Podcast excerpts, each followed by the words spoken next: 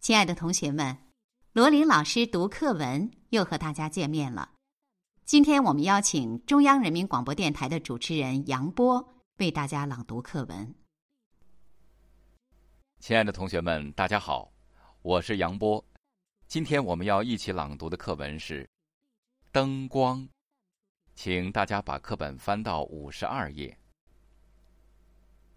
灯光。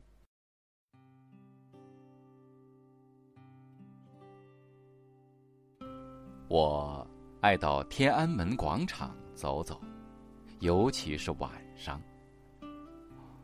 广场上千万盏灯，静静的照耀着天安门广场周围的宏伟建筑，使人心头感到光明，感到温暖。清明节前的一个晚上，我又漫步在广场上，忽然。背后传来一声赞叹：“多好啊！”我心头微微一震。是什么时候听到过这句话来着？哦，对了，那是很久以前了。于是，我沉入了深深的回忆。一九四七年的初秋。当时我是战地记者，挺进豫皖苏平原的我军部队，把国民党军五十七师紧紧的包围在一个叫沙土集的村子里。激烈的围歼战就要开始了。天黑的时候，我摸进一片茂密的沙柳林，在匆匆挖成的交通沟里找到了突击连，来到了郝副营长的身边。郝副营长是一位著名的战斗英雄，虽然只有二十二岁，已经打过不少仗了。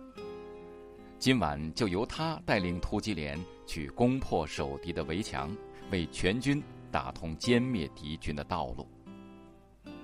大约一切准备工作都完成了，这会儿，他正倚着交通沟的胸墙坐着，一手拿着火柴盒，夹着自制的烟卷儿。一手轻轻的划着火柴，他并没有点烟，却借着微弱的亮光，看摆在双膝上的一本破旧的书。书上有一幅插图，画的是一盏吊着的电灯，一个孩子正在灯下聚精会神的读书。他注视着那幅图，默默的沉思着。多好啊！他在自言自语。突然，他凑到我的耳朵边，轻轻的问：“记者，你见过电灯吗？”我不由得一愣，摇了摇头，说：“没见过。”我说的是真话。我从小生活在农村，真的没见过电灯。听说一按电钮，那玩意儿就亮了，很亮很亮。